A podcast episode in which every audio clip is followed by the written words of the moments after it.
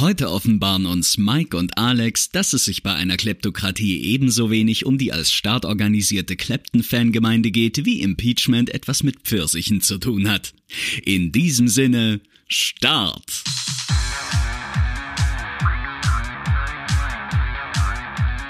Zart wie Kruppstahl.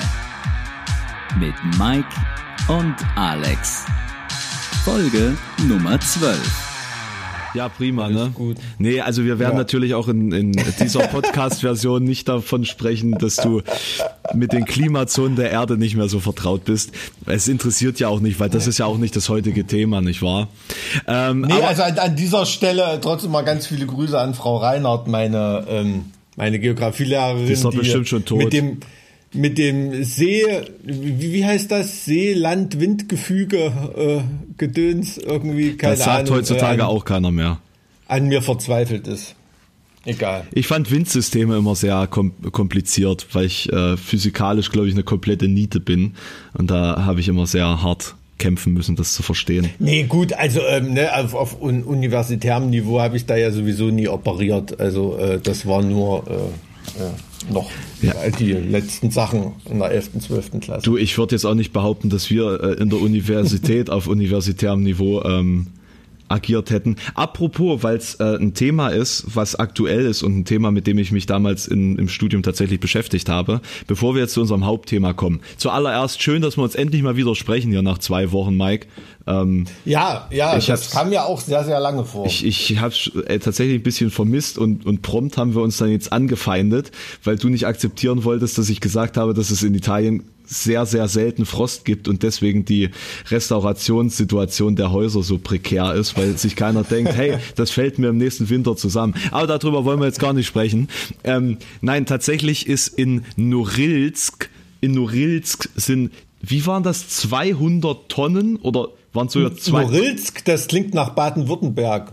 Äh, äh, also, äh, wenn wir schon vom Klima sprechen, ist ein bisschen anders als äh, Baden-Württemberg. Es ist nämlich. Ist nördlich von Jakutsk oder was? Ja, ist es.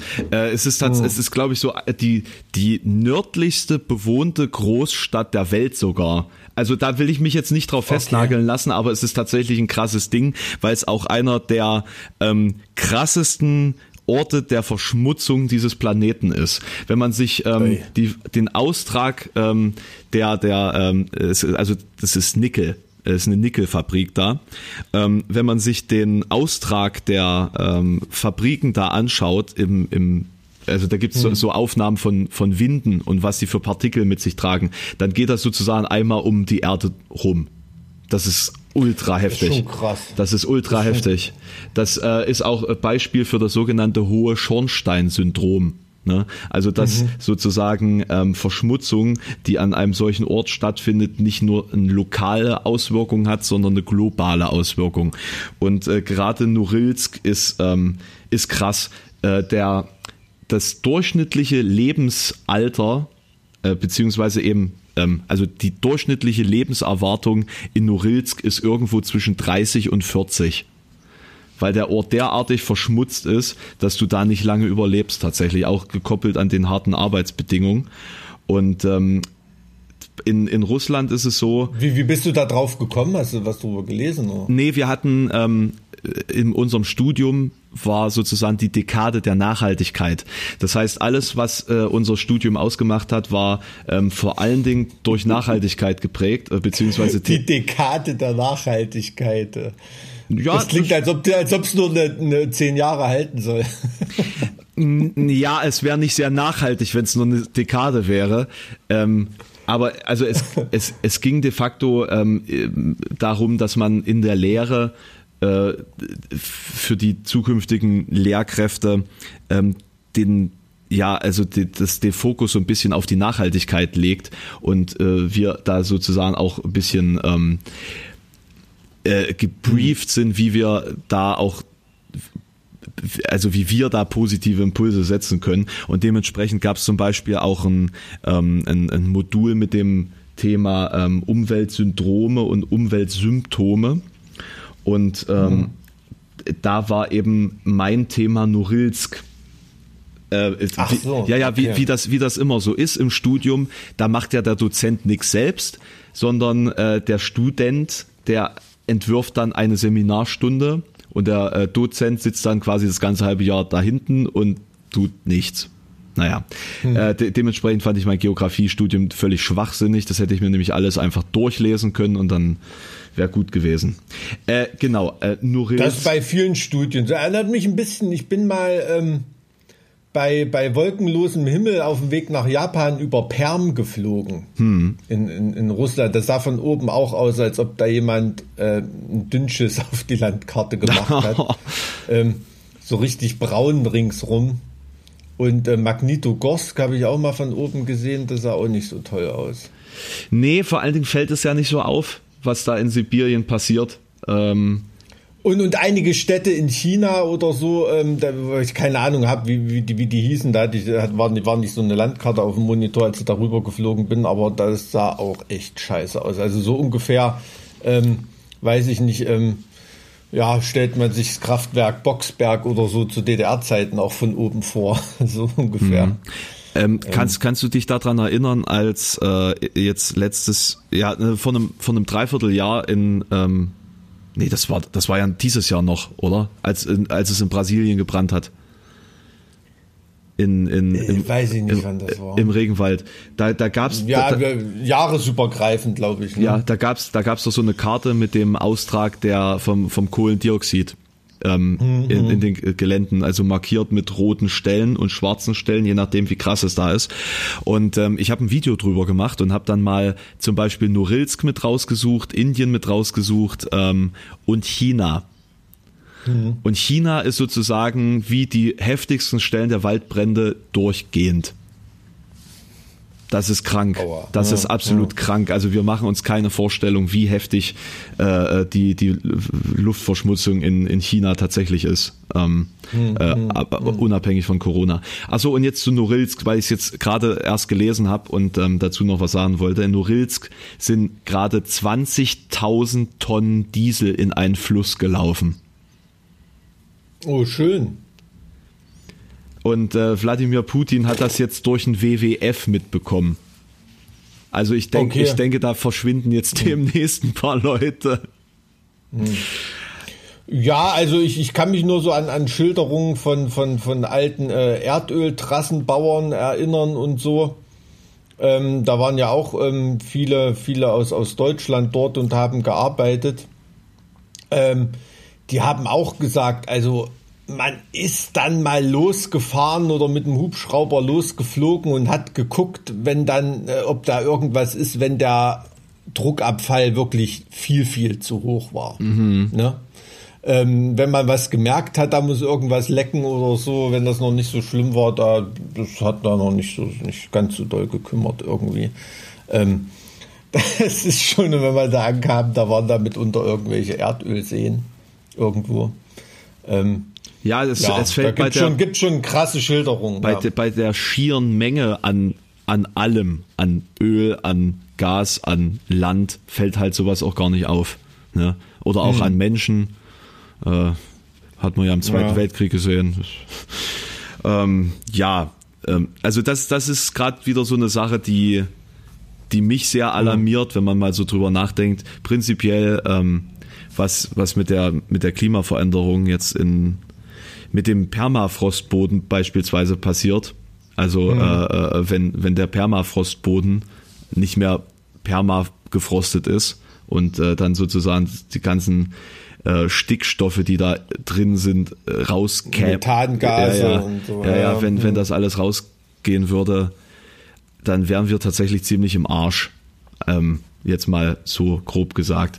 Aber, kann so, kann so kommen, kann so kommen, weiß keiner. Ja, und äh, äh, was, was geopolitisch wahnsinnig interessant wird, wird dann, ähm, wenn quasi das, das, äh, das Nordpolarmeer wieder durchgehend schiffbar sein wird. Also wenn sozusagen Russland, ähm, also wenn, wenn an China wenn, wenn China beispielsweise an Russland vorbei Waren transportieren könnte über den Seeweg das ganze Jahr. Hm. Ähm, hm. Deswegen gab es da diese, diese spannende Geschichte, wo Russland einfach mit einem U-Boot äh, unten sich einen, einen ähm, Festlandsockel gesucht hat unter Meer und da eine russische Fahne platziert hat, um zu sagen, hey, das ist übrigens unser Gebiet und wenn dann hier in mhm. Zukunft was durchgeht oder äh, die Mineralien hier abgebaut werden können ähm, in diesem in diesem Gebiet, dann ähm, haltet mhm. haltet euch fern. Das ist äh, unser, in, unsere Domäne sozusagen. Ja, also diese Konkurrenzen, die waren auch schon zu Zeiten des Eisernen Vorhangs sehr, sehr interessant, ne? gerade zwischen China und Russland. Also das wurde ja immer so als ein Block wahrgenommen, aber die waren sich natürlich alles andere als grün, ne? also zu, zu, zu keiner Zeit. Ne? Also ähm, ja. das war schon, ähm, ja, äh, schon, schon, schon immer irgendwie, irgendwie eine, eine, Konkurrenz gewesen. Deshalb bin ich auch ein bisschen so, äh, ja, mich ähm, was heißt, ne, es besorgt mich nicht, aber ich finde das immer, immer bemerkenswert, dass immer noch so, so sehr in die USA geschielt wird, ne? Und in dieses Land, was dann nun irgendwie wirklich nun ähm, weiß ich nicht, offensichtlich staats- und systemmäßig fast im Sterben liegt irgendwie und das, das, so das kann man schon letzte Zuckungen vollführt und um, um China oder in Indien oder diese ganzen erwachenden Riesen, ne, um, ja. um die Entwicklung dort kümmert sich, äh, kümmert sich ähm, gar kein Schwein. Das, das ist tatsächlich, also. das ist tatsächlich ziemlich faszinierend. Ich glaube, das liegt auch ein bisschen daran, dass wir äh, in, in, in Staaten, äh, beziehungsweise halt durch die Staaten eben diese Medien bekommen oder bekommen mhm. haben, also diese ganze Öffentlichkeitskultur und der andere Block ja das Gegenteil dieser Öffentlichkeitskultur darstellt und dementsprechend da auch wenig ähm, ausgedrückt wird. Ich habe heute eine, äh, eine Folge auf Netflix gesehen, Geschichtshappen heißt die, die Serie und äh, die mhm. suchen sich so kleine Punkte der, der Weltgeschichte, also der näheren Weltgeschichte heraus und beleuchten die ein bisschen genauer. Und da war zum Beispiel auch der, der ultra heftige Aufstieg von, von China ähm, von, also da, da ging es um das ähm, Bruttosozialprodukt und die Entwicklung des Bruttosozialprodukts im Vergleich zu den Staaten. Und ich glaube, 1979 war der damalige, ähm, wie, wie, wie heißt das in China? Also der, der Regierungschef, ähm, der, mhm. äh, der hat zum ersten Mal, ähm, war das Nixon damals, 79? Boah, ich, keine Ahnung. Ich glaube, äh, kann sein. Nixon, Nixon besucht und damals betrug das, ähm, das ähm, ja, also die, die, die Wirtschaftsleistung Chinas noch 56 Milliarden US-Dollar. Hm. Wir sind jetzt bei also äh, fast dreistelligen äh, Billionenbeträgen innerhalb von 50 Jahren. Was, was meinst du jetzt? Bruttoinlandsprodukt? Ja. Ich, ich habe keine Ahnung, wie hoch das ist, aber dreistellige Billionenbeträge, das scheint mir ein bisschen. Wir, wir sind bei, warte mal, ich, ich muss da direkt mal nachgucken. Wir sind da bei, ähm, also äh, Englisch Trillion, ne, ist ja in, in Deutsch Billionen, oder? Ja. Ja, genau, da sind wir bei Billionen. Ähm, GSP äh, China, da gucke ich hier gleich mal, machen wir gleich mal Faktencheck nebenbei. Machen wir einen Faktencheck. Ähm, äh, 2018 lag es bei 13,161 äh, ähm, Billionen. Und die, die Staaten waren damals bei 20 Billionen. Und äh, im Jahr 2025 soll es wohl die USA übertrumpfen. Mhm. Genau. Und äh, das innerhalb von 50 Jahren. Ich finde das 40 Jahren. 45 Jahren. Ich finde das absolut krass. Und, und ähm, ja, äh, um nochmal darauf zurückzukommen, was du gerade gesagt hast, ähm, die USA liegen im Sterben. Ich sehe das tatsächlich ähnlich. Also ich ähm, finde einfach auch diese Eskalationsstufe im Zusammenhang mit Donald Trump äh, in, in den letzten Tagen, finde ich absolut krass dass, dass der einfach das Militär gegen seine eigene Bevölkerung einsetzen will.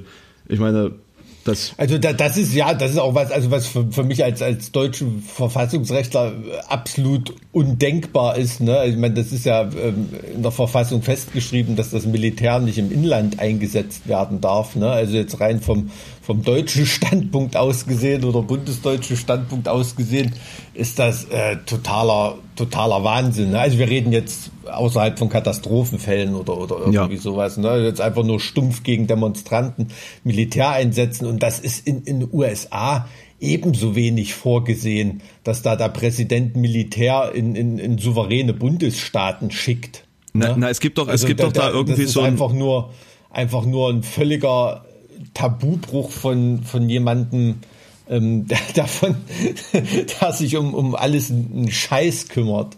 Ne? Na, es gibt also, doch irgendwie ähm, so, ein, so, ein Gesetz, so ein Gesetz aus dem Jahr 1807 irgendwie, das den Einsatz wohl erlaubt in, ähm, ja, in, ähm, in Fällen des, der Befriedung bei inner, inner das weiß ich, das weiß ich auf die USA, auf die USA bezogen, weiß ich das nicht. Ich weiß nur, in, in, in Deutschland ist es natürlich mit Lernen aus der Geschichte, ne?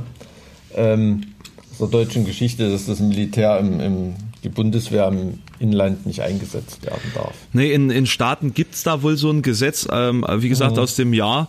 Ähm, und das wurde wohl auch schon mal verwirklicht und zwar, das ist das Ironische, äh, um die Aufhebung der Rassentrennung in, äh, in den Südstaaten zu unterstützen. Weil mhm. das mit, mhm. mit äh, ohne militärische Mittel wohl nicht möglich gewesen wäre in den 50ern.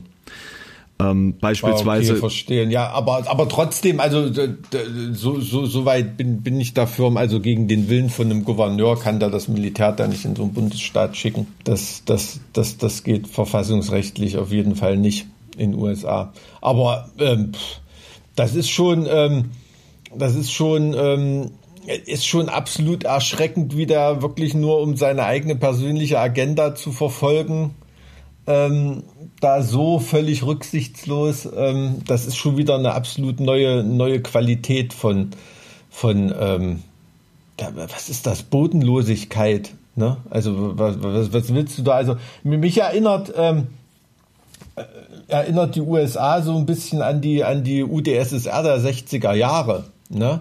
Also die haben ja auch ihren Weltraumflug gehabt mit Juri Gagarin und das Rennen im Weltraum gewonnen und, und was weiß ich. Und Valentina Tereshkova, erste Frau im Weltraum, äh, Laika, erstes Lebewesen, wie gesagt, Gagarin, hast du nicht gesehen. Aber das waren alles technische Einzelleistungen. Hm. Ne?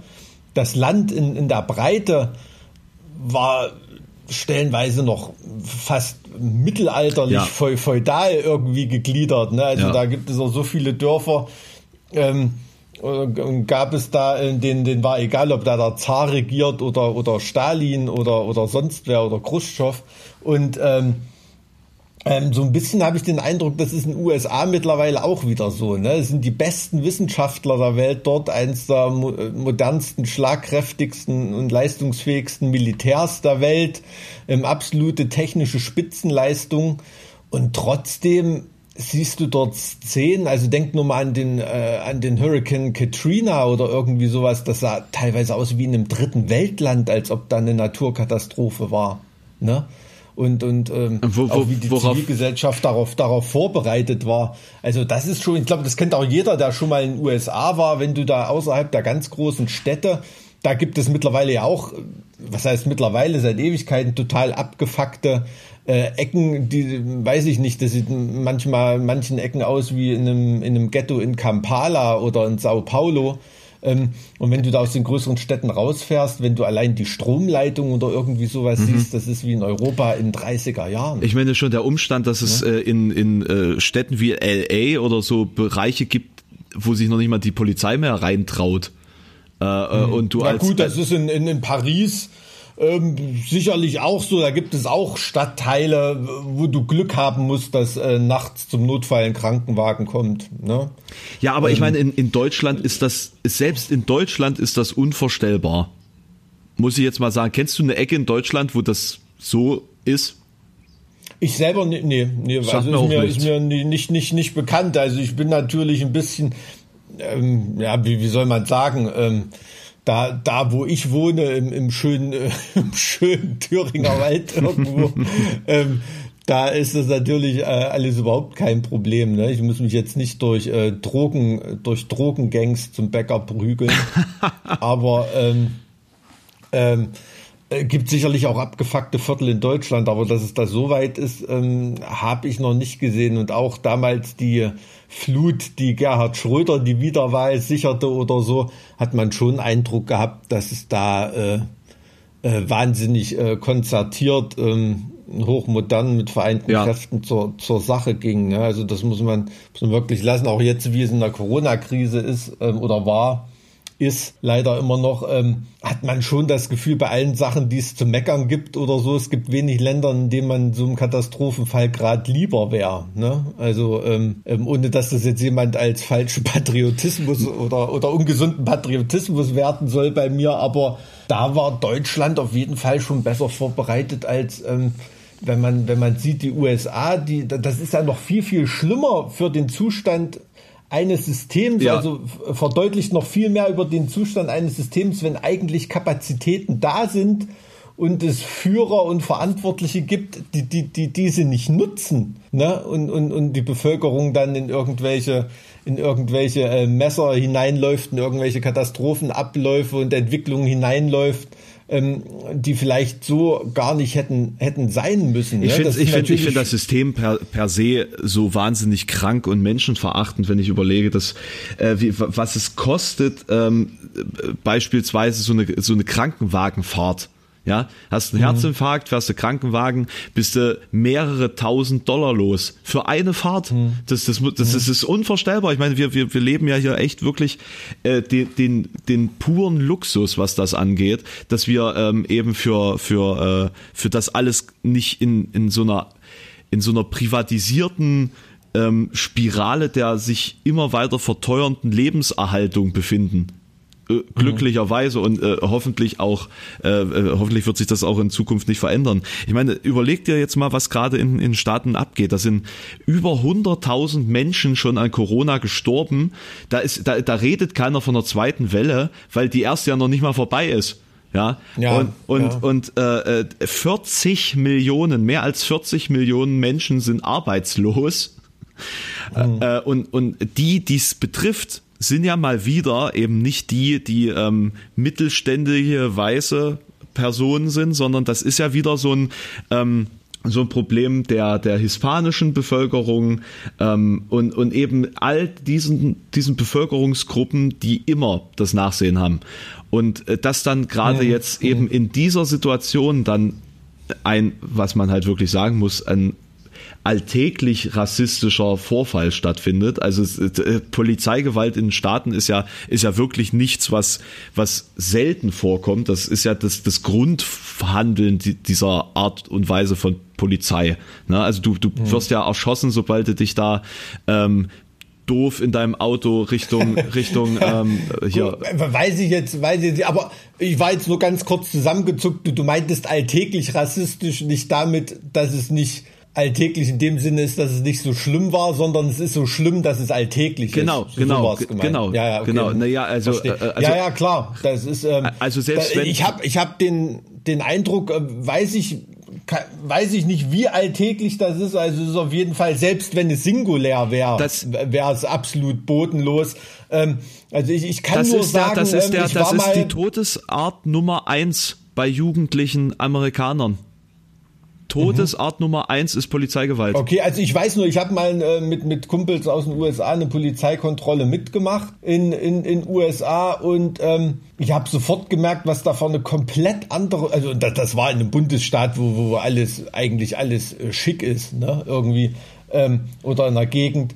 Ähm, und wie komplett anders diese Stimmung war, ne? Das ist nicht hier wie, wie in Deutschland, dass du anhältst und sagst, na, hallo Herr Oberförster und der lacht auch nochmal und äh, hast du nicht gesehen oder irgendwie, sondern ähm, da war jeder wirklich ganz doll drauf bedacht, dass da jeder immer irgendwie die Hände sieht und, ja. und hast du nicht gesehen und äh, no silly jokes und bla bla bla und also da ist mir schon äh, ganz anders geworden. Ne? Also und ähm, ist schon lange her, da war ich noch ähm, noch für, für, für dumme Sprüche zu haben, so als Jugendlicher, aber das war ähm, das ähm, ist mir ist mir da vergangen. Also die die Polizisten, die waren auch nicht nicht nett in dem Sinne. Nee, da ne? bist du dann auch froh, wenn du unbeschadet oder oder ohne da irgendwie ähm, ähm, ja, ja. hops genommen worden zu sein, da wegkommst. Mhm.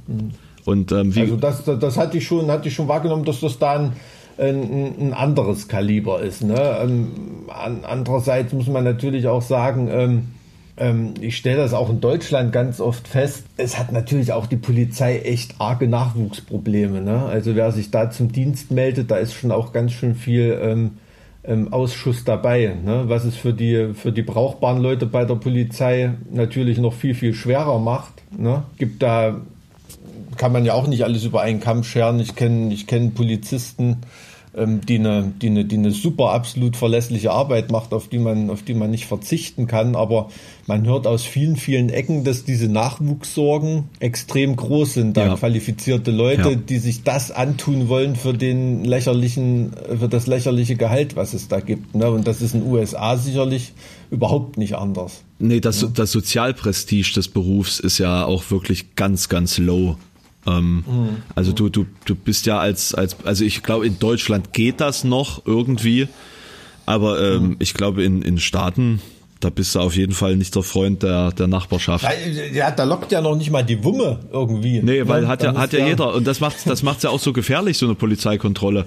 Da kann ja irgendeiner mhm. auf, auf Crack äh, im, im Rück, auf dem Rücksitz sitzen, äh, mhm. der einfach eine Knarre bei hat. Und ähm, das, das bedingt sich alles irgendwie so gegenseitig das, das spitzt sich alles so zu und ähm, dementsprechend. Ja, also aber mit den, mit den, mit diesen, mit diesen sich absolut verschärfenden gesellschaftlichen Bedingungen, die da sind. Ne? Du musst, mal, musst dir auch mal verdeutlichen, ne? die, die Corona-Krise ist vielleicht für Trump gar nicht so ein Riesenproblem, weil die Leute, viele von den Leuten, die Trump wählen, die können sich sowieso nicht leisten, auf einer Intensivstation zu liegen. Also für die stellt sich diese Frage gar nicht. Ähm, äh, werde ich da irgendwie gerettet im, im, im, Erkrankungsfall oder nicht oder so. Und das ist so eine, ja, so eine, so eine, so eine, so eine soziale Ver Verbittertheit, ähm, dass man da auch äh, anderen nicht den Dreck unterm Fingernagel gönnt, ne, hätte meine Oma jetzt gesagt. Und, und das ist so ein gesellschaftliches Klima, was absolute Entsolidarisierung ist. Und ähm, da ist die USA schon lange Vorreiter und die Entwicklung, die merkt man auch immer mehr in Deutschland. Ja, das, ne? das wird äh, dieser, dieser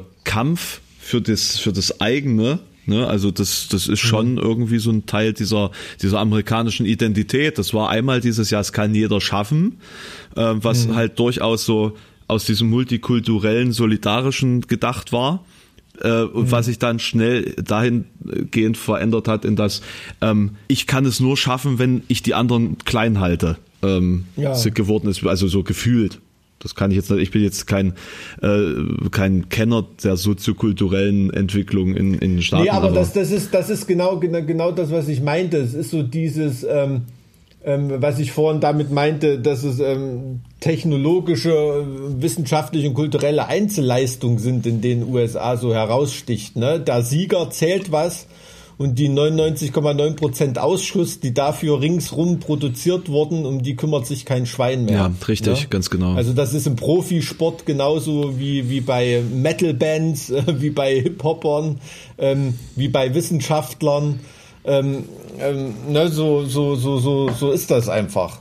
Und, und, und das, das kann es, kann es irgendwie nicht sein, wenn es diese, diese gesunde Mitte da einfach nicht mehr, nicht mehr gibt. Ähm, dann genügt so ein Funken, um das eben explodieren zu lassen. Ne? Dann reicht ein, ein armes Schwein, was da von Sadisten zu Tode gefoltert wird, kann man ja eigentlich sagen, mhm. ähm, um, um da, um da ähm, die Metropolen im, im, ganzen, im ganzen Land in, in Brand zu setzen. Also, also schlimm, mhm. dass es, dass es so, eine, so, ein, so ein krasses Beispiel überhaupt braucht, wenn, wenn, wenn doch ein Großteil der Bevölkerung in, eigentlich in einer richtig beschissenen Situation lebt mit, mit Schulden über Schulden, äh, ohne soziale Aufstiegschancen, nur allein äh, äh, quasi irgendwie mit dem mit der ähm, Illusion des Aufstiegs begnügt. Ja, weil, weil das ja irgendwie so eine Art Ersatzreligion fürs Volk ist. Ja, jeder kann hier zum Millionär werden. Ja, ja, na, natürlich, aber es haben, also ich, ich kriege das auch oft in Gesprächen mit. Also ich habe schon oft Amerikaner getroffen, die gar nicht verstehen konnten, ähm,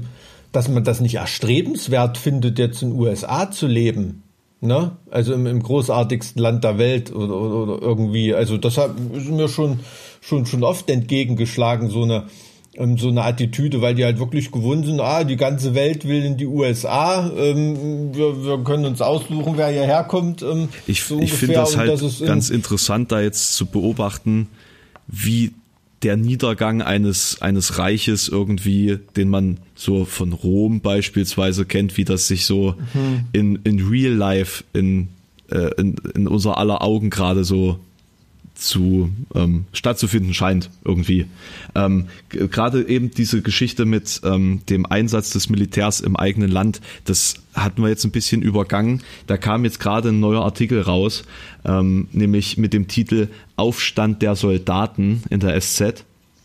Ähm, mhm. Und da ähm, ist äh, wird es wird gerade deutlich, dass die Generäle und sozusagen die militärische Elite der USA sich nicht auf die Seite von Trump stellen wird.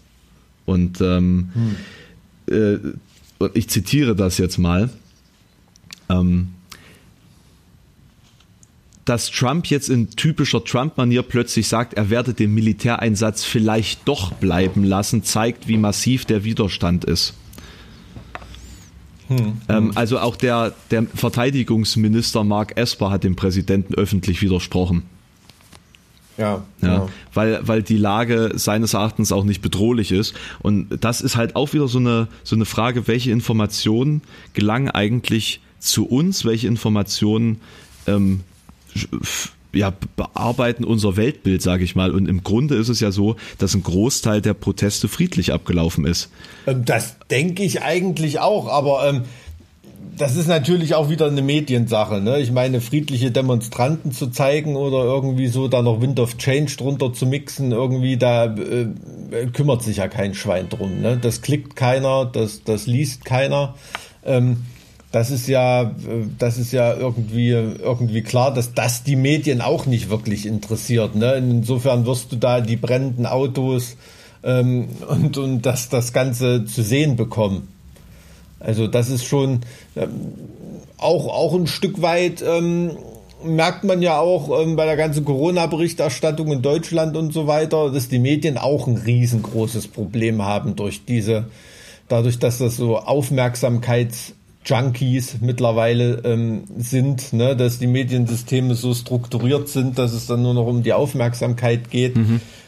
fokussiert sich auch die Berichterstattung in bestimmte, in bestimmte Gegenden. Es ist leider nichts passiert, ist eben keine Meldung. Ne? Äh, war das denn früher anders, bevor der Algorithmus sozusagen die Bedeutung eines Nachrichtenoutlets ähm, bestimmt hat. Es war, es war in, dem, dass Medien instrumentalisiert waren und, und Aufmerksamkeit erregen wollten, das war nie anders. Ne? Da, also das denke ich nicht, aber ähm, diese Konkurrenzsituation zwischen Medien, die absolut kommerziell getrieben sind und wie will man sagen, manche Leute bezeichnen es als Qualitätsmedien, die doch noch einen, einen Anspruch haben, einen Auftrag zu erfüllen, einen gesellschaftlichen, einen zivilgesellschaftlichen, vielleicht so als vierte Kraft im Staat sogar, wie sich manche Medien immer sehen. Mhm. Ähm, ähm, diese Konkurrenzsituation, die ist schon neu in unserem Jahrhundert, denke ich. Na, also da muss man, muss man ehrlich sagen. Also, dass da jetzt, ähm, was weiß ich, Kanäle wie Breitbart, Fox News, ähm, was weiß ich, äh, Russia Today, ähm, Bild-Zeitung, ähm, wird ja auch immer schlimmer. Ähm, ähm, solche Sachen, ähm, dass die in so einer krassen Konkurrenzsituation zu den Anführungsstrichen staatlichen oder größeren Qualitätsmedien stehen, ähm, das hat sich zumindest verschärft. Ne? Also ich will nicht sagen, dass es früher nicht ganz, gänzlich nicht da war, aber das hat sich auf jeden Fall verschärft und übt natürlich auch auf die Medien, die eigentlich immer noch eine höhere Qualität mit einem höheren Anspruch an die in Anführungsstrichen objektive Wahrheit ähm, mit den Ansprüchen gelebt haben, mit den höheren Ansprüchen, ähm, stellt die natürlich einen großen Druck für die dar. Ja. Ähm, die, die, Frage, auf die ich so ein bisschen abziehen wollte, beziehungsweise da, wo es für mich so ein bisschen thematisch jetzt hingehen sollte, ist vielleicht die ähm, Vergleichbarkeit mit der Situation in der DDR, weil du das ja doch ein bisschen noch mitgekriegt hast irgendwie. Ähm, weiß nicht, wie, wie mehr oder minder bewusst, ähm, ob man bei dem Zusammenbruch eines Systems, also wie, wie fühlt man sich da in der Situation? Kriegt man das aktiv mit? Durch was wird das quasi ähm, deutlich. Ach so, hm. also dass du, dass, dass, dass, du meinst, äh, dass wir vielleicht im Zusammenbruch von einem System jetzt sind und ähm, uns jetzt mal vergewissern müssen, äh, kriegen wir das jetzt überhaupt mit, ob das ein Zusammenbruch ist oder äh, betrachtet man das so, so aus der Expost-Sicht? Richtig, irgendwie? also ist es, ist es im Endeffekt ja. jetzt auch durch die mediale Berichterstattung irgendwie jetzt temporär übersteigert, ähm, äh, wenn, wenn jetzt hier in, in manche Medien von äh, kommt ein Bürgerkrieg oder irgendwie sowas eine Rolle, mhm. äh, das das eine Rolle spielt. Also wie, wie, wie siehst du das als Systemüberlebender? nee, also, also aus meiner, aus meiner ähm, Kinderperspektive in der DDR kann ich das natürlich nicht beantworten. Ich kann das nur als Wissenschaftler beantworten, mhm. der sich da mit dem DDR-System befasst hat, so aus dem, aus dem Nachhinein und da viele Zeitzeugen ähm, äh, Gespräche geführt hat und so weiter und sich mit den Medien da beschäftigt hat. Also es fühlt sich ganz lange an äh, wie ein Wandel des Systems. Mhm. Ne? Mhm. Es fühlt sich ganz lange an wie ein Wandel, wie eine Erneuerung oder auch wie eine Verschlechterung eines Systems. Dass es end, letztendlich ein Zusammenbruch ist, das, das merkt man, glaube ich, ähm, erst ganz, ganz spät ist und auch erst irgendwie in, in der Nachschau. Ne? Du musst dir ja mhm. vergegenwärtigen irgendwie, das war noch bis zum Anfang des Jahres 1990 oder so, haben noch Leute an Tischen gesetz, gesessen und haben eine neue Verfassung für die DDR geschrieben. Ist, ne? ist dieser Wandel, also, der da spürbar ist, ist das quasi Ausdruck des des Machtverlustes, dass sich ja also Machtverlust von von von bestimmten Gruppen geht da geht damit immer einher, ne?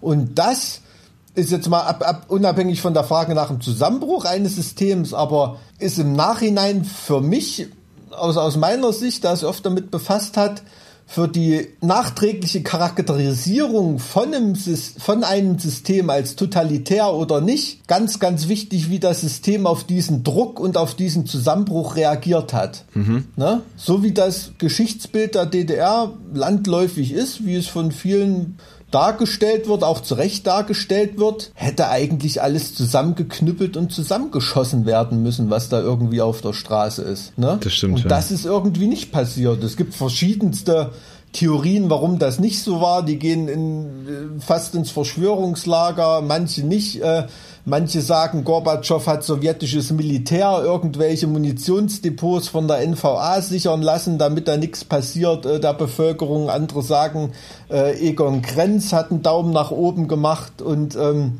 das irgendwie verhindert. Aber äh, äh, ich sag mal, ich sag mal. Äh, andere sagen, es liegt an der Schwäche der Staatssicherheit. Andere sagen, das Militär hätte sowieso nicht mitgemacht, die NVA. Das weiß man im Endeffekt nicht. Nur wenn ein System nicht absolut schon total schwach und am Verrecken ist, werden die Machthabenden, wenn sie wirklich totalitäre Herrscher und Diktatoren sind, sich daran mit, mit Gewalt klammern an ihre Macht. Das ist dann immer noch, immer noch das letzte Mittel. Ne? Mhm. Und das offenbart so eine Drohung, wie der Trump das gemacht hat, offenbart für mich den grundlegenden Charakterzug des Systems, von dem Trump ein Anhänger ist. Die Frage ist jetzt natürlich, ob das der Machtverlust ist, den da dieses System gerade erfährt, in dem Trump sich da so ein bisschen als äh, Diktator aufspielt, oder ob es der gefürchtete Machtverlust von Trump selbst ist. Ähm, also, ja äh, aber muss, man muss ja schon mal, schon mal einfach konstatieren oder versuchen rauszufinden, welche Defekte ähm, welche Unzulänglichkeiten hat ein System, in dem es einen Präsidenten Trump überhaupt gibt, in dem das möglich ist. Ne, das ist ja schon, schon, schon, eine, schon ein Zeichen von einer absoluten Schwäche, von, einer, von einem absoluten Defekt in einem System, wenn so jemand äh, Präsident wird. Was ist bis dahin alles scheiße gelaufen? Ne, dass Leute die Wahl haben zwischen jemanden wie Hillary Clinton und Donald Trump. Ja, ja das, also, es war, es war halt auch eine Wahl, die keine wirkliche Wahl war in dem Sinne. Ga, ganz genau, ganz genau. Was sagt das über das System? Das müsstest du doch eigentlich da schon einhaken. Da, da, das ist ja schon äh, defektbedingt äh, eine Erscheinung. Was hat der, was ist in den USA überhaupt demokratisch? Du kannst wählen gehen. Wie viele Leute lassen sich zur Wahl registrieren? Was weiß ich, ne? Vielleicht noch nicht mal die Hälfte oder so. Ich habe die, hab die genauen Zahlen nicht. Von den Leuten, die sich da von der Wahl überhaupt registrieren lassen, die haben im Prinzip die Wahl zwischen zwei Parteien. Ja. Das ist genau eine Partei mehr, als du äh, in der DDR die Wahl hattest, mit einer Einheitsliste. Mhm. Ganz ehrlich, und ich kenne ganz, ganz viele super coole, intelligente, besorgte Leute in den USA, die keine von den beiden Parteien wählen möchten. Ne? Mhm. Aber deine Stimme irgendeiner grünen Partei auf lokaler Ebene oder so zu geben, ist eine weggeworfene Wählerstimme. Und stell dir mal vor, also ich kenne ganz viele Leute, die haben wirklich mit Bauchkrämpfen und Kotzen jemanden wie Hillary Clinton gewählt, nur um Trump zu verhindern. Und das, das ist doch schon eine absolute Systemschwäche. Und dann ist die Frage, wie weit ist bei so einem System dann der Zusammenbruch entfernt. Aber dieses System ist ja schon seit Jahrhunderten so also wenn man von Jahrhunderten sprechen kann im Kontext der USA, aber das ist eben ja, ja, natürlich. Also rein geschichtlich gesehen ist ja die, die USA immer ein Beispiel gewesen für eine für ein in unserem Sinne liberales Staatssystem, also ein System der Freiheit, ne? also die europäischen Revolutionen, ähm, die hier stattgefunden haben, die haben sich ja halt auch nicht nur an Frankreich orientiert, da war ja auch äh, quasi äh, ne, die die Unabhängigkeit der USA und so ein ganz großer Weckruf, der hier nach Europa gewirkt hat äh, ja. und so weiter. Und trotzdem sind hier andere, anders gestrickte Systeme entstanden. Ne? Also die Deutschen haben damit hm, nicht so dolle auf, äh, oder haben das nicht so gut auf die auf die Kette gekriegt. Ähm, da ist erst nach 1945 ein ernstzunehmendes demokratisches System entstanden, die Weimarer Republik mit allen Geburtsfehlern, äh, die sie da irgendwie hatte, aber das auch das war schwer mit, mit den USA vergleichbar. Ich glaube, wenn wir jetzt noch tiefer in das, das Staatensystem der USA einsteigen, dann hier, sind wir vollends alle Zuhörer los. nee, es ist schon klar, aber, aber das, darüber macht sich Donald Trump auch keine Gedanken. Ne? Naja, das doch, also ich glaube, klar, ich aber, glaube, ich glaube, aber was ist das für ein System, in dem jemand rankommt, der sich darüber keine Gedanken macht? Das frage ich mich. Das, ich, ich glaube, du, du irrst. Ich glaube, das ist alles, worüber sich Trump Gedanken macht. Ich glaube, dass alles, was er gerade tut und alles, was er die nächsten Monate noch tun wird, ausschließlich darauf belaufen sein wird, welche, hm. welche der seiner Wähler er damit mobilisieren und wen er vielleicht auch demobilisieren kann. Und ähm, tatsächlich ist es ja es ist ja auch absolut beeinflussbar, dieses System. Und das äh, zeigt ja auch der, der Verlauf der Geschichte. Ähm, das wird natürlich dementiert, aber ab und zu sind dann mal so ein paar Stimmzettel ungültig und dann tauchen wieder welche auf oder Leute werden äh, plötzlich nicht mehr zur Wahl zugelassen, weil irgendwelche Bestimmungen geändert worden sind in kürzester Zeit. Also der, der Amtsinhaber hat tatsächlich, ähm, was solche Beeinflussungsmöglichkeiten, die absolut nicht demokratisch sind, da noch ganz andere Möglichkeiten. Und ähm, tatsächlich ist ja nun die Bevölkerung der USA, die jetzt auf der Straße steht, nicht die Bevölkerung, die Trump gewählt hat oder wählen wird. Aber es ist eben auch eine, eine, ein Teil der Bevölkerung, der wahnsinnig frustriert ist und auch resigniert ist. Und, ähm, mhm. und ich habe ich hab da einen Artikel einer ähm, Soziologie-Professorin aus äh, der, der, der ähm, einer New Yorker Universität gelesen, ähm, die bezweifelt, dass nach diesem Aufstand eine erhöhte Wahlbeteiligung äh, gerade dieser Menschen stattfinden wird, weil äh, die Resignation ähm, mit dem mhm. System und diesem vor allen Dingen diesem Zwei-Parteien-System so groß mhm. ist, mhm. dass sie sich da einfach rausnehmen. Und ähm, das Fazit dieser Professorin war auch, sie geht nicht davon aus, wenn Trump wiedergewählt werden sollte, dass dieses äh, die Demokratie in den Staaten noch weitere vier Jahre überlebt.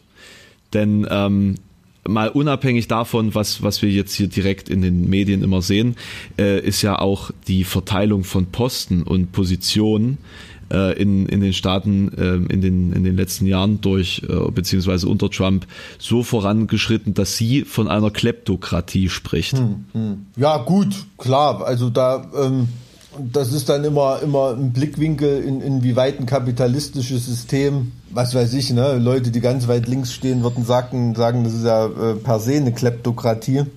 Also weil es ein kapitalistisches System ist. Hm. Klar, also, äh, ne, also das hat ja jetzt gar nichts, ähm, aber weiß ich nicht, ähm, äh, chinesische Parteifunktionäre ähm, äh, profitieren ja auch von ihren Pöstchen und, und äh, tun solche Strukturen etablieren. Da kann man auch von einer Kleptokratie sprechen. Ich würde das jetzt gar nicht so sehr an Kapitalismus du, oder du Sozialismus. Meinst, du meinst den Sozialismus chinesischer Prägung. ja, sozusagen. nee, aber ähm, eine zweite Amtszeit von Trump wäre natürlich in Anführungsstrichen dahingehend interessant, ähm, dass er da auf eine Wiederwahl gar keine Rücksicht nehmen muss. Ne? Also da könnte da bis zum letzten Tag seines Wirkens richtig, richtig die Sau rauslassen. Agiert, ne? also, agi ähm, agiert er, also ich meine, agiert er denn jetzt schon so, dass man denken würde, dass er wiedergewählt werden will? Also äh, erscheint es dir so? Also, ja, ja, natürlich, klar. Also weil die er, er, er wendet jetzt das Prinzip äh, Divide et Impera an. Also die Leute, die ihn nicht leiden können, die haben die allerletzten, die vielleicht mit irgendeiner, weiß ich nicht, verschwurbelten Hoffnung Trump statt Clinton gewählt haben, die haben auch seit mindestens zwei Jahren mitbekommen, dass der Mann eigentlich absolut nicht wählbar ist. Ne? Also die Fragen sind in den USA geklärt, bist du für oder gegen Trump? Da wird kein Gegner mehr von sich überzeugen und du wirst auch keinen Trump-Anhänger mehr vom Gegenteil überzeugen. Ja. Ne? Er muss, äh, wie, wie du das vorhin schon richtig, fand ich, rausgearbeitet hast, seine Strategie muss sein, Demobilisierung seiner Gegner und Mobilisierung seiner Anhänger. Mhm. Und das ist die genau, genau die Agenda, die er, die er da jetzt verfolgen muss. Also er muss einfach absolute Klientelpolitik für, für seine Anhänger jetzt äh, betreiben. Also das äh, hoffe ich mal. Und äh, dass er das nicht macht, einen Staatsstreich, ähm, wie es äh, in, in, Russland ähm, jetzt, jetzt geschehen wird oder schon geschehen ist, ähm, dass da irgendwelche Sperren aus der Verfassung äh, entfernt werden, ähm, dass er noch mehr Amtszeiten machen kann oder irgendwie so. Sehe ich jetzt nicht, wie das staatsrechtlich irgendwie möglich wäre äh, in den USA, aber ähm, weiß ich nicht. Vielleicht wird er daran noch versuchen, dran rumzuschrauben in seiner zweiten Amtszeit, wenn er sie denn bekommt. Was denkst du, ist es realistisch? davon auszugehen? Dass er das versuchen wird. Mhm. Also ähm, das ist ja das, was Trump auszeichnet, ne? dass er das Unmögliche versucht. Und Gott weiß wie äh, in manchen Sachen äh, das auch irgendwie schafft. Also der allererste Akt, das Unmögliche zu schaffen, war ja schon allein ähm, als Kandidat der, seiner Partei aufgestellt zu werden. Das hat ja niemand für möglich gehalten. Und dann, dass er als Präsident gewählt wird, war der zweite Akt. Das haben noch weniger für möglich gehalten, dass das ähm, über, dass es mal einen Präsidenten Trump, Präsidenten Trump geben wird. Und ähm, insofern, ähm, ja, will ich mich da nicht zu weit aus dem Fenster lehnen. Also rein, rein juristisch sehe ich nicht, wie das möglich sein soll. Beziehungsweise die Abläufe, die es da gibt, die sind staatsrechtlich natürlich klar. Das interessiert jetzt kein Schwein. Aber ich wüsste nicht, wie er es schaffen sollte. Heißt nicht, dass er es nicht doch irgendwie schaffen könnte. Und da, das will ich mir überhaupt nicht vorstellen, um Gottes Willen. Wieso hat das mit dem Impeachment damals eigentlich nicht funktioniert? Hast du das verfolgt? Äh, Wäre ja theoretisch ein Thema, das, das für dich interessant sein könnte. Also ich, ich steckte da jetzt nicht allzu tief drin, aber ich hatte eher den Eindruck, dass es an der Schwäche seiner Gegner lag und an der Tatsache, dass seine Gegner auch genug Dreck am Stecken haben. Ne? Und ähm, da ist Munition in Schubladen, von denen keiner will, dass sie auf den Tisch kommen, auf beiden Seiten. Seiten. Und insofern war das ein bisschen halbherzig geführtes Impeachment-Verfahren. Nach meinem Dafürhalten. Es gibt ja da auch nicht in der amerikanischen Geschichte so viele Vergleichsfälle. Mhm. Ne? Ich, ich finde das immer faszinierend, wie viel hinter den Kulissen da zu passieren scheint und was man sich da gar nicht vorstellen mag. Und äh, das House of Cards da irgendwie als Serie viel mehr von der Realität abbildet, als da tatsächlich Fiktion ist dahinter. Also man, man gewinnt, also wenn man, das ist ja das Schöne zum Beispiel am äh, Bundesarchiv in Berlin, ne, dass die mal Zusammenbruch der DDR die Akten von einem Staat fast ungesäubert äh, in, in den Besitz von einem, vom vereinten Deutschland übergegangen sind. Und da kann man sich dann schon mal so Sachen durchlesen, wie sowas läuft. Ne? Mhm. Natürlich auf einem viel, viel provinzielleren Level. Ich will jetzt nicht die DDR mit der USA vergleichen. aber da laufen natürlich politisch im Hintergrund Sachen und Absprachen. Wenn du das bei House of Cards zeigen würdest, das würde, äh, würde keiner gut finden, weil es halt viel, viel aus der Luft gegriffen schien. Also ich glaube, würdest du bei House of Cards zeigen, was wirklich hinter den Kulissen passiert, ähm, wäre das keine Erfolgsserie, weil es halt einfach zu abgedreht und zu unglaublich wäre. Hast, hast du da Beispiele? Ähm, na, was heißt Beispiele? Also es gibt, ähm, ich erinnere mich nur, ich habe mal ein Politprotokoll, also jetzt völlig äh, auf einer banalen Ebene ein Politprotokoll gelesen, ähm, wo sowjetische ähm, ich weiß gar nicht, war da, war da Brezhnev mit dabei, auf jeden Fall irgendwie der sowjetische Botschafter in der DDR und so weiter. Da wurde halt, die haben, das Protokoll ist geführt worden, bis die alle bewusstlos auf dem Tisch lagen, weil sie zu viel Wodka gesoffen hatten. ne? Und über was für Dinge die da geredet haben oder so und, äh, und so weiter, da steht dann nur noch irgendwie Genosse Honecker äußerte etwas Unverständliches oder so, hat dann die Protokollführerin auf, aufgeschrieben. Genosse Falin äh, äußert etwas Unverständliches zurück, äh, irgendwie, ne? Und, und, und solche, solche Sachen. Also da ist jetzt so die Schilderung von so einem Saufgelage, wie es da, äh, wie es da abläuft. Oder ähm, wie man manchmal, also du willst glaube ich auch gar nicht wissen, wie manchmal da Trump irgendwie für, ein, für eine Pressekonferenz vorher gebrieft wurden, wie die Leute hinterm Vorhang stehen und, und, und einfach nur Stoßgebete zum Himmel schicken, dass das äh, irgendwie läuft oder wie man vielleicht äh, Gerhard Schröder mühsam ausgenüchtert mal vor die Kamera gestellt hat und gehofft, dass er das irgendwie äh, durchhält, ohne jemanden anzupöbeln oder umzukippen oder so. Ähm, also da gibt's gibt's glaube ich Sachen, die spielen sich manchmal auf so dünnem Eis ab, das kann man im großen Politbetrieb ähm, kann man sich gar nicht vorstellen. Ne? Oder denkt mal an die Sachen, vom, die Boris Jelzin abgezogen hat oder so. Oder äh, Jean-Claude Juncker ist auch ein sicherlich so ein erfolgreicher Verhandler, weil er so lange durchhält, weil er äh, den größten Tank von allen hat. ne? Also es ist ähm, ja, es, es ist einfach so. Also da gibt es, denke ich, ganz, ganz viele viele Anekdoten, die, auf die man stoßen kann, wenn man sich dafür interessiert. Ja. Unfassbar, dass auf so also einer Ebene sowas auch so unprofessionell läuft. Ne? Man, man denkt ja irgendwie. Ab, absolut, man denkt immer, es ist irgendwie eine Agenda dahinter und so. Und deshalb interessieren mich Politikerbiografien so sehr, wenn ich sowas lese. Ne? Also ich habe mich da besonders mit der DDR beschäftigt, also was da viele für, für Anekdoten hinterher, ähm, hinterher schildern und so. Und ähm, genauso ähm, gibt es Sachen, also die dann sicherlich irgendwann mal von irgendwelchen ehemaligen Untergebenen von Helmut Kohl oder oder und so weiter, die dann rauskommen. Das sind schon super interessante Sachen. Oder auch, denkt doch nur mal an die Enthüllungsbücher von Bill Clinton, also äh, über Bill Clinton, nicht von Bill Clinton. Äh, Stichwort Monika Lewinsky und was weiß ich, was es da alles für Sachen gibt. Das ist schon, ähm, das ist schon richtig, richtig interessant. Also und ähm, da äh, ist, glaube ich, House of Cards eine, eine Doku-Soap im, im umgekehrten Sinne, dass es nicht übertrieben dargestellt wird, sondern sehr, sehr abgeschwächt. Also, äh, ich sag mal, hoffen wir, dass es nicht so ist.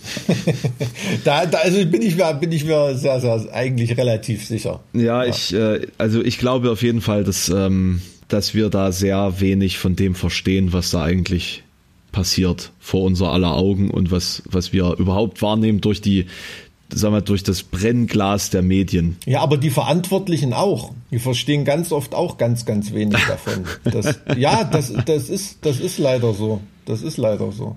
Ja. Ich bin ja mittlerweile bin ja auch unter die Sänger gegangen. Ja, ja, ich habe schon, hab schon gehört. Ja, ich äh, kann noch nicht verraten, oder ich will noch nicht verraten, bei wem.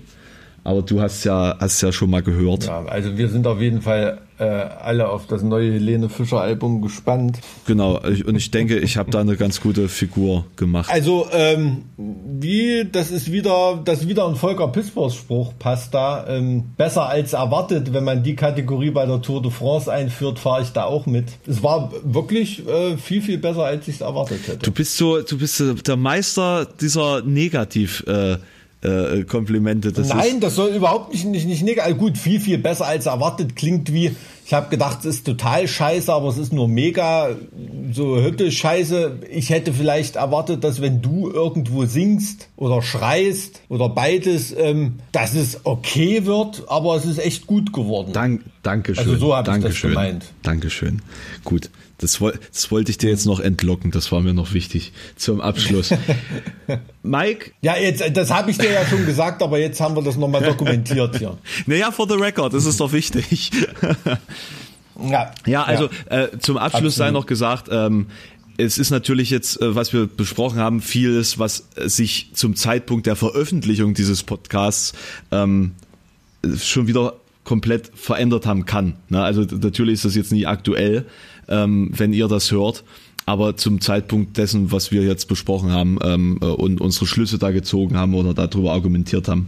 Äh, und mir persönlich war es auf jeden Fall sehr wichtig, dass wir das mal ansprechen, das Thema, ähm, und, und mhm. unseren Senf dazu geben. Und ich wollte einfach wissen, was, was Mike da aus seiner Perspektive als Ex-DDR-Bürger da vielleicht noch zu sagen hat. Ähm, ja, ich hoffe, es war nicht ganz so dröge. Also wenn wir irgendwo falsch lagen im Nachhinein, dann werden wir das aufs Brot geschmiert bekommen von irgendwelchen Schlaumeiern. Da brauchst du keine. Ja, wie Gedanken gesagt, ihr könnt euch uns ja E-Mail-mäßig kontaktieren zart wie Wir haben schon wieder vergessen, die E-Mails vorzulesen. Das machen wir aber beim nächsten Mal. äh, und, und okay. ähm, hoffentlich leben die Leute noch. und äh, dann bei äh, Instagram natürlich auch zart wie Kruppstahl. Ähm, ihr könnt uns natürlich auch gerne Themenvorschläge schicken. Dann würde ich sagen, alles klar. Vielen, vielen Dank, Dank, dass ihr dabei gewesen seid. Tschüssikowski. Tschüss.